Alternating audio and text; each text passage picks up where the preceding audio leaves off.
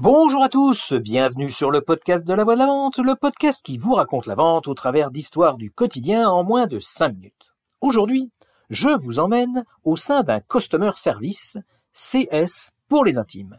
Non, non, non, non, non, non. Je ne vais pas vous parler de ces Customer Service que vous connaissez tous, où vous avez à l'autre bout du fil une personne qui vous répond selon l'heure de la journée, soit depuis un pays en Europe de l'Est, soit en Afrique, soit en Asie.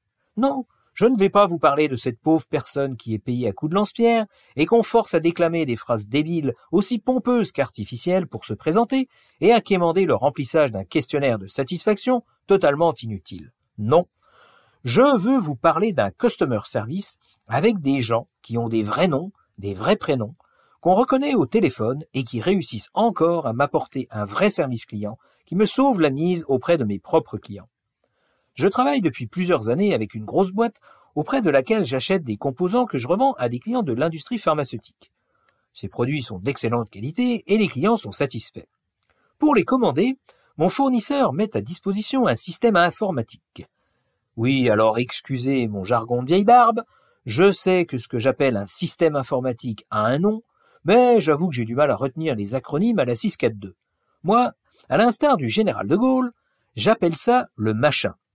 Et ça lui va très bien comme nom, le machin, parce que ça marche comme un machin, ou plutôt comme une machine à Shadok, qui pompait, qui pompait, qui n'avançait pas, qui ne reculait pas, mais qui pompait, selon leur principe de base qu'il vaut mieux pomper même s'il ne se passe rien, que risquer qu'il se passe quelque chose de pire en ne pompant pas. Eh bien, c'est exactement ce que fait le machin. Il délivre des informations sur les délais, toutes aussi foireuses et contradictoires les unes que les autres. Alors, encore heureux qu'on a ce vrai customer service qui fait le boulot. Ce customer service-là, il est fait de personnes en chair et en os, avec de la jugeote, de la compréhension et de l'empathie. Des humains, quoi. Capables de comprendre les ravages du machin et de trouver des combines pour régler les problèmes. Alors, attention, que les choses soient bien claires. Je vous entends d'ici dire de moi, mais quel vieux con qui refuse le progrès, la voie de l'avant est ringarde. Que nenni. Je m'inscris en faux. Je n'ai aucune animosité particulière à l'égard du machin. C'est une intelligence artificielle qui fonctionne parfaitement bien avec ses paramètres de programmation.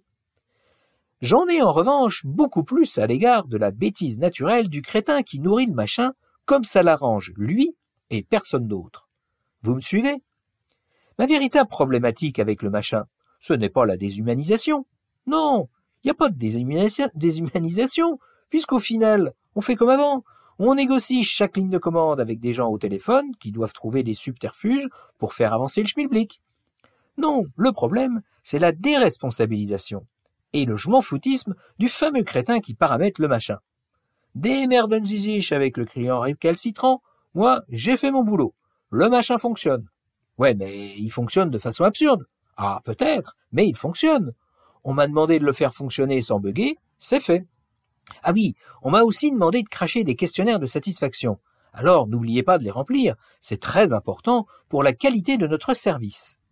Et c'est là qu'on touche la perversité du système. Bah oui, qu'est-ce que tu notes dans ton questionnaire? Jamais le machin, ni le crétin. Tu notes la personne qui t'aide. Et comme elle t'aide, bah tu vas pas la saquer. On ne scie pas la branche sur laquelle on est assis. Et voilà, la boucle est bouclée. Tout va bien dans le meilleur des mondes, surtout ne changeons rien, puisque tout le monde est satisfait. Et le machin peut tranquillement continuer à machiner. Alors, merci à toutes ces personnes qu'on met dans ce rôle ingrat de trouver des solutions là où le machin s'ingénie à leur compliquer la vie. Je voulais leur rendre hommage pour leur professionnalisme et leur gentillesse. Et maintenant, voici un petit exercice pour vous. Dans votre boîte, sûr qu'il y a un machin, et sûr qu'il y a des gens qui se dépatouillent avec. Eh bien, réfléchissez aux relations que vous entretenez avec ces personnes. C'est primordial, c'est fondamental. Voilà, voilà, sur ces belles paroles, je vous laisse et je vous dis à jeudi prochain. J'espère que vous avez eu autant de plaisir à écouter cet épisode que j'en ai eu à vous le raconter. Si c'est le cas, pensez à vous abonner au podcast et à le partager. À bon entendeur, salut